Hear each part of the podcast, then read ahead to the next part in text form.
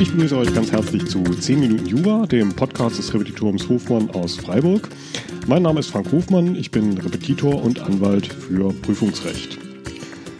Ja, wir wollen uns heute zum zweiten Mal in kurzer Folge eine wirklich bedeutende Entscheidung des Bundesverfassungsgerichts zum Europarecht anschauen. Und zwar den Beschluss vom 5. Mai zum Anleihenkaufprogramm der EZB. Wir hatten uns in Folge 10 schon mit einer recht bedeutenden Entscheidung zum Europarecht auseinandergesetzt. War Recht auf Vergessen 1 und 2, eine Entscheidung des ersten Senats mit herausragender Bedeutung vor allen Dingen für die Grundrechte.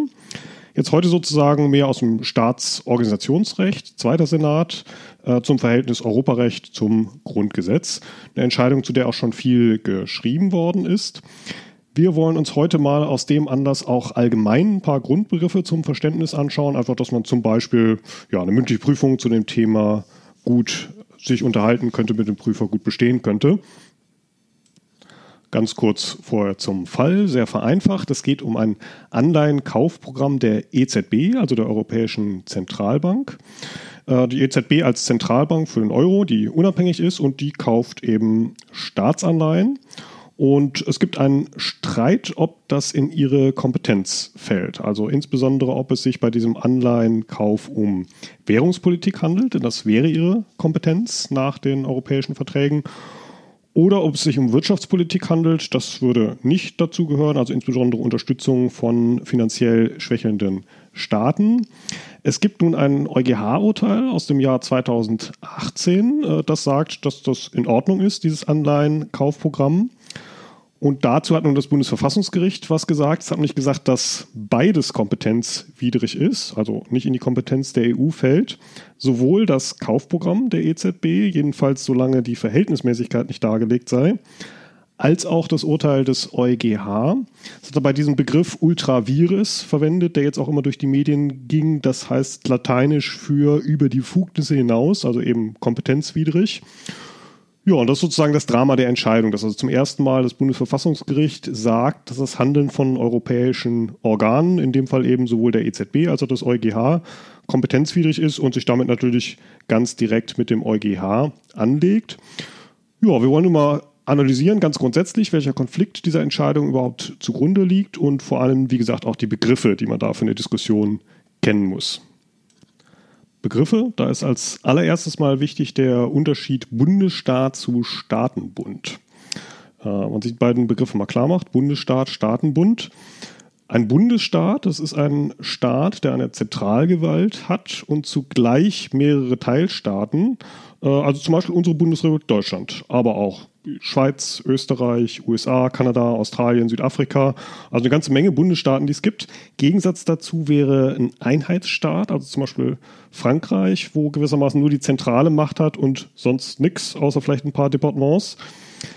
Ja, ein Bundesstaat hat sowohl der Bund als auch die Länder Kompetenzen. Also das kann man sich zum Beispiel mal angucken, die Verteilung der Kompetenzen in Artikel 70 Grundgesetz, Gesetzgebungskompetenzen, die eben zwischen dem Bund und den Ländern aufgeteilt sind.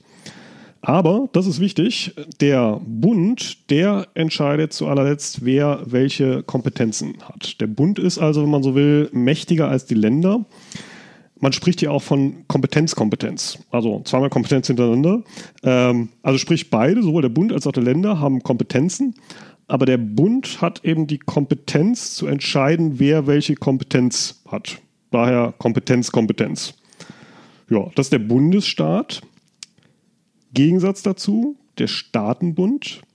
Das ist auch ein Verbund von mehreren Staaten, aber hier liegt die allerletzte Kompetenz und damit die Macht bei den Einzelstaaten. Diese entscheiden nämlich jedes Mal, welche Kompetenzen sie auf die Bundesorgane übertragen. Man spricht hier auch, weiteres Schlagwort, vom Prinzip der begrenzten Einzelermächtigung.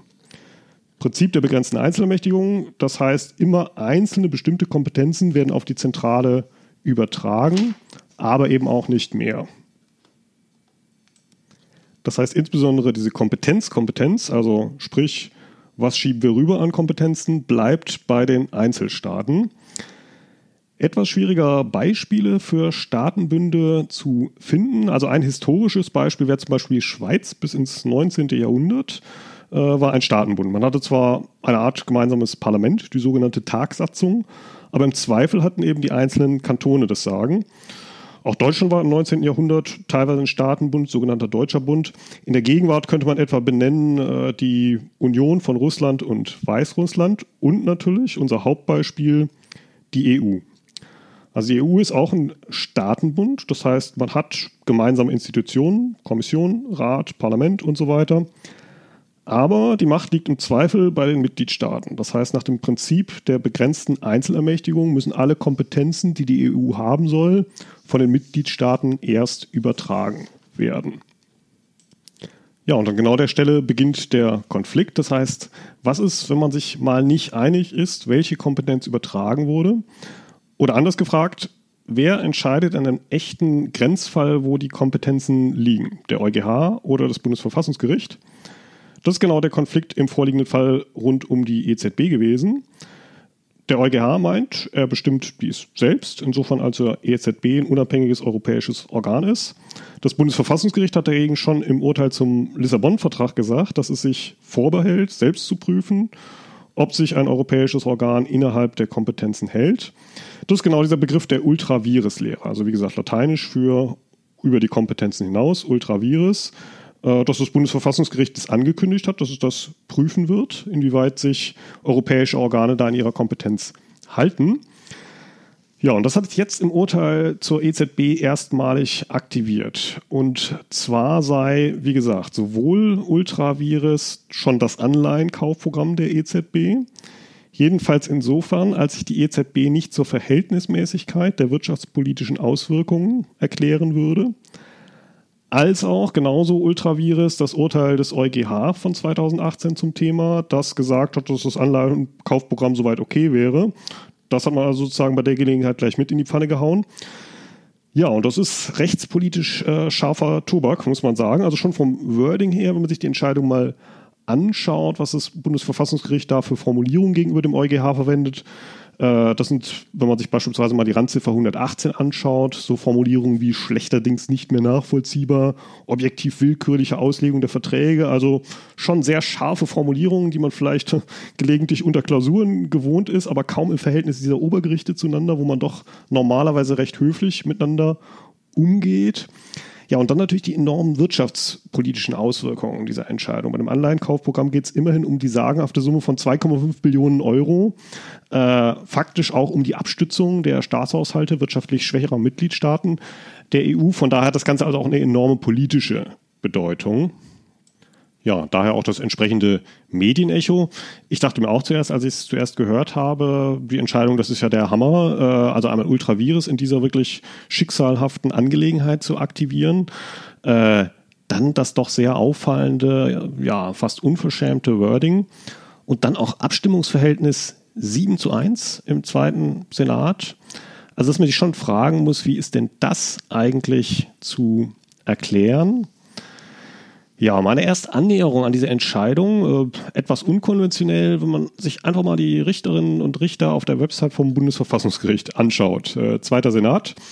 Ähm, ja, fällt einem zunächst mal auf, erfreulich durchgegendert. Ja, zum Entscheidungszeitpunkt vier Männer, vier Frauen, zwei ehemalige BGH-Richterinnen, zwei Professorinnen, man sieht den ehemaligen saarländischen Ministerpräsidenten Müller, ein humorvoller Mensch, den Vorsitzenden Voskude, dessen letzte Entscheidung das übrigens war. Insoweit ist der bald weg von der Homepage, ähm, der auch einen Ruf als guter Verhandler hat.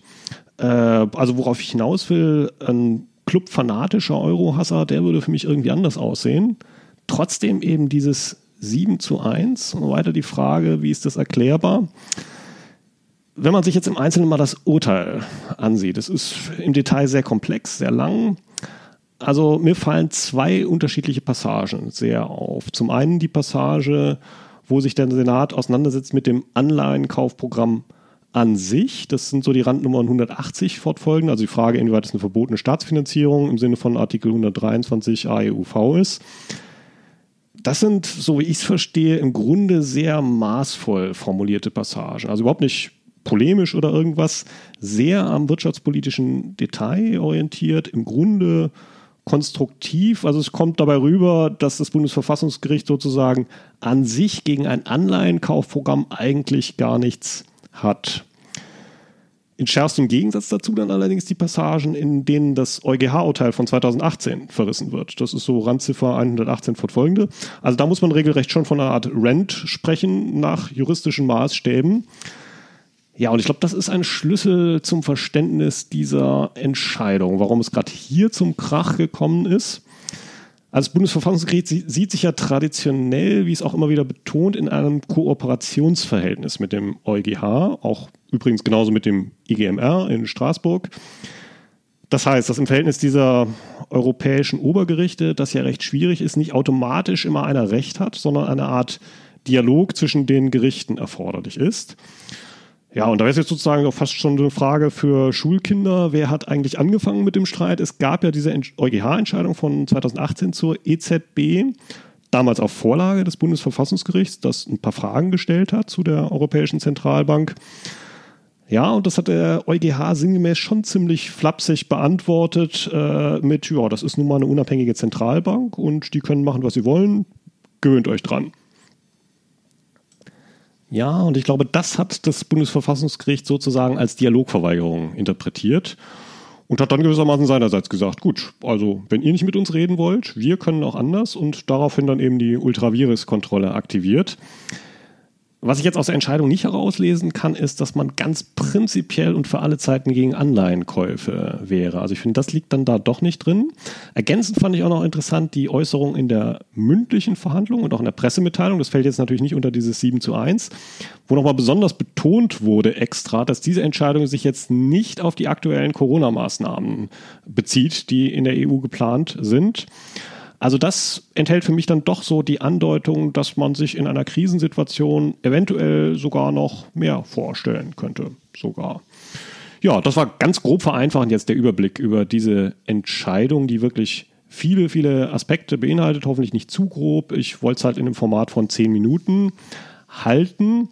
Ähm, ja, die Entscheidung hat, wie gesagt, sehr viele Aspekte. Für diejenigen, die tiefer einsteigen wollen, empfehle ich mal einen davon. Und zwar interessant finde ich, wie das Bundesverfassungsgericht die Unzuständigkeit bzw. Kompetenzwidrigkeit von EuGH und EZB hier im Detail begründet. Nämlich mit dem Prinzip der Verhältnismäßigkeit. Und das ist ja nach deutscher Rechtsdenke ganz ungewohnt, weil wir ja die Verhältnismäßigkeit als materielles Prinzip kennen. Also prüfen wir auch in unseren Klausuren bei der materiellen Rechtmäßigkeit äh, dagegen überhaupt nicht als Begründung von Zuständigkeit oder Kompetenz. Das wäre ja bei uns eher formelle Rechtmäßigkeit, erster Prüfungspunkt, beziehungsweise Vorliegen einer Ermächtigungsgrundlage. Dazu nach deutschem Rechtsdenken, nicht unbedingt nach europäischem, auch nach deutscher Denke ist Verhältnismäßigkeit ja zu sehen in der Abwehrperspektive des Bürgers gegen den Staat. Also zum Beispiel typischerweise in Grundrechteklausuren, wo wir es ja prüfen.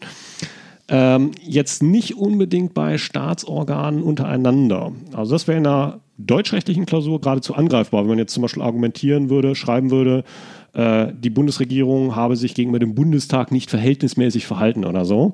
Also eigentlich kein staatsorganisationsrechtliches Prinzip für Staatsorgane untereinander. Ähm, wenn man die Entscheidung des Zweiten Senats liest, dann hat man auch an der Stelle mehr den Eindruck, dass er den Verhältnismäßigkeit Verhältnismäßigkeitsgrundsatz hier quasi als Gegenstück zur Willkür verstanden wissen will. Also, dass eben nicht etwa ein Staatsorgan einfach sagen kann, ja, ich habe hier einen geheimen Masterplan, aber den Bürgern erkläre ich es nicht, weil die verstehen es ja eh nicht, dass es eben auch die EZB nicht darf, sondern dass eben nach klassisch demokratischer Denke ähm, jedes Staatsorgan, jede Institution für ihr Handeln auch rechenschaftspflichtig ist. Man wird aber vielleicht den Kritikern dieser Entscheidung insoweit recht geben müssen, dass, glaube ich, der Verhältnismäßigkeitsgrundsatz allgemein und auf die Dauer nicht zur Kompetenzabgrenzung zwischen europäischen Institutionen, nationalen Gerichten wahrscheinlich geeignet sein wird. Dafür ist er meines Erachtens dann doch zu wachsweich mit seinen Kriterien wie Angemessenheit, Zumutbarkeit, sondern dass es eben auch in einem Staatenverbund auf Dauer darauf ankommen wird, hier eine klarere Zuweisung von Kompetenzen zu machen. Ja, das mal nur als Anregung zum Weiterdenken. Das war's für heute. Wenn euch der Podcast gefallen hat, dann würde es mich freuen, wenn ihr ihn abonniert. Ähm, ihr findet auch alle Folgen immer auf meiner Website www.repetitorium-hofmann.de. Dort findet ihr auch einige kostenlose Skripten für euer Studium. Wenn ihr Wünsche habt, was ich in dem Podcast mal besprechen soll, schickt mir einfach gerne eine Mail. Die Adresse findet ihr auch auf meiner Website. Ja, es würde mich freuen, wenn ihr dem Podcast weiter folgt. Macht's gut, viel Erfolg in euren Klausuren und tschüss.